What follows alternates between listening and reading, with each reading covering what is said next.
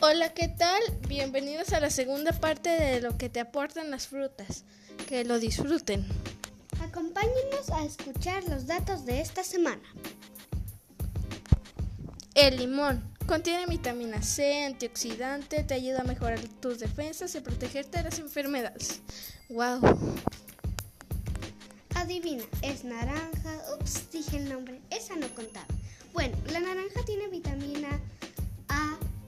C y ácido fólico, entre otras cosas, y sirve para prevenir el cáncer, inflamación, etcétera, etcétera, etcétera.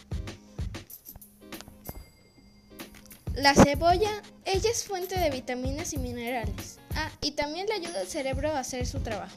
¿Lo sabías?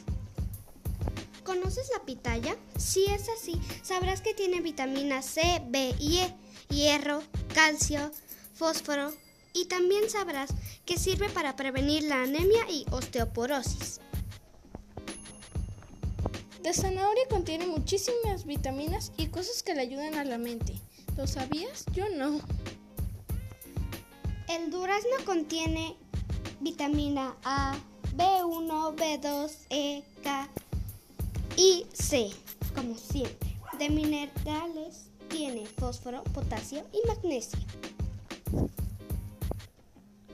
Hasta aquí llega nuestro episodio de hoy. Espero y les haya gustado. No olviden seguirnos en Spotify y regalarnos estrellitas en Apple Podcast. Nos vemos. Ah, y no olviden, coman muchas frutas y verduras.